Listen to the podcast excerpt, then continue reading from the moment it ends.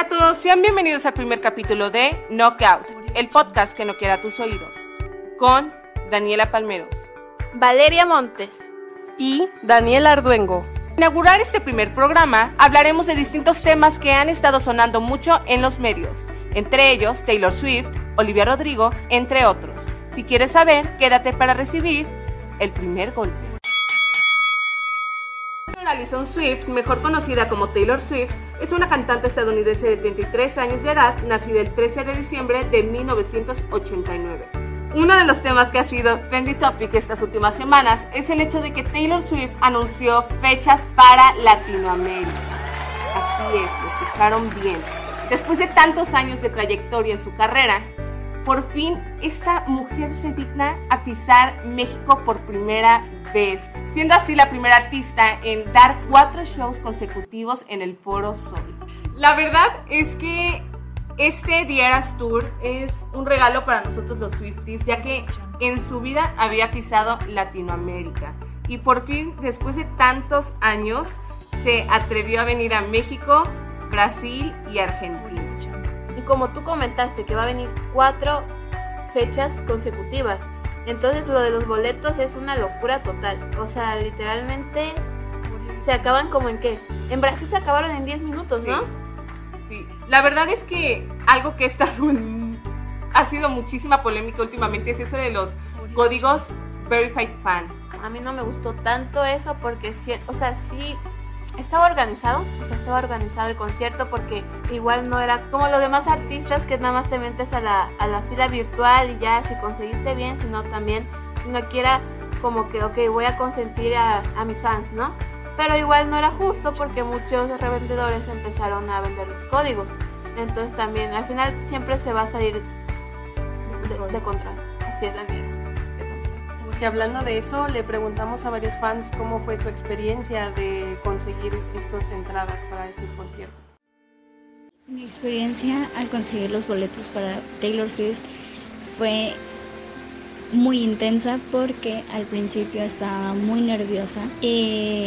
al momento de seleccionar mis asientos, mis nervios aumentaron y al momento en el que quise pagar la tarjeta al principio la rechazó y me puso muy nerviosa, empecé a llorar porque creí que no iba a conseguir el boleto, pero después de volver a entrar a la fila virtual y esperar aproximadamente 20 minutos pude comprarlos. Pero en cuestión de media hora yo estaba comprando los boletos, o sea, tomando en cuenta de la sala de espera a la, a la hora del pago, una hora.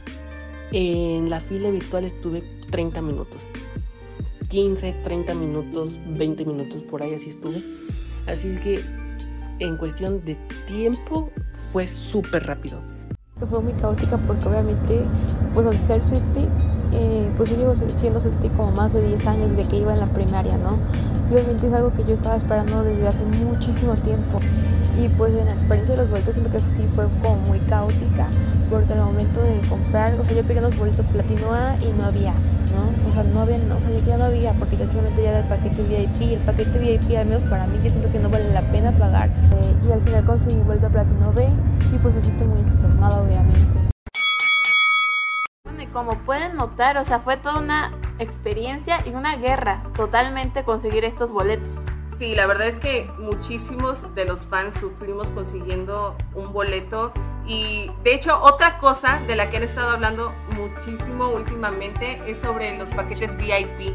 No sé si ustedes vieron, pero los precios estaban elevadísimos, sí. O sea, están muchísimo más caros los boletos de México que de Estados Unidos. Y la verdad no traen la gran cosa, siendo honesta. la verdad no. O sea, no vale la pena que yo compre, no sé, un General B en 1600 pesos y que me termine con el paquete VIP en 5000. O sea, se me hace una grosería. Bueno, como podemos ver hay pros y contras de toda esta experiencia que nos ha brindado Taylor Swift, pero eso no quita que es la gran artista y que estamos muy entusiasmadas por verla en agosto. Y continuamos con celebridades en el ring. Y para iniciar esta sección tenemos el poder latino. Tenemos a Carol G con su nueva canción llamada Watiti para el soundtrack de la película de Barbie que se va a estrenar este verano. La película del año. Así Sí. es. Sí, la verdad es que yo estoy muy emocionada por ver esta película. No sé ustedes, pero mis expectativas están muy altas. Es que, o sea, es el sueño de toda niña, la verdad. Y más teniendo una representación latina como es Carol G. de representar mi casa es lo más especial para mí. Con esta canción súper pegajosa que la sacó el pasado primero de junio, de hecho. Entonces se volvió trendy topic. O sea, todo el mundo escuchando esta canción. Fue un éxito total. Bueno, y pasamos a algo más triste, algo que nos rompe el corazón. Y es que Camila Cabello y Shawn Mendes se volvieron a separar. Así no es. lo puedo creer, ¿en serio? Sí, después de que, bueno, en el 2000 noviembre de 2021 tuvieron su primera separación, después de estar dos años juntos, quisieron volver a dar como que la oportunidad. Se vieron juntos en Nueva York. En ah, Coachella, ¿no? En Coachella Ajá. fue, de hecho ahí fue Sí, donde cuando se todos se dieron cuenta. Sí, fue inicios de Ajá, mayo, inicios de mayo, inicios de mayo fue que se empezaron a volver a ver, hasta hubo ahí un beso en Coachella y todos estaban súper emocionados, súper felices, porque, pero desgraciadamente Pues se terminó, ¿no? Se terminó, todo se terminó. Yo creo que fue porque al final vieron que era lo mejor. Sí, y que funcionaban más como amigos, ¿no? Exacto, yo como, como amigos, de hecho Camila había dicho que durante este tiempo de relación ella ya se había vuelto como tóxica, entonces yo creo que dieron punto final. Entonces estamos todos muy tristes por esta noticia, pero bueno, esperemos que Sean y Camila encuentren nuevas parejas y sean felices. Para terminar esta sección tenemos a la fabulosa Olivia Rodrigo que está de vuelta con la música, con su nuevo sencillo que se va a llamar Vampire. Que de hecho estará disponible el 30 de junio. Su nueva canción.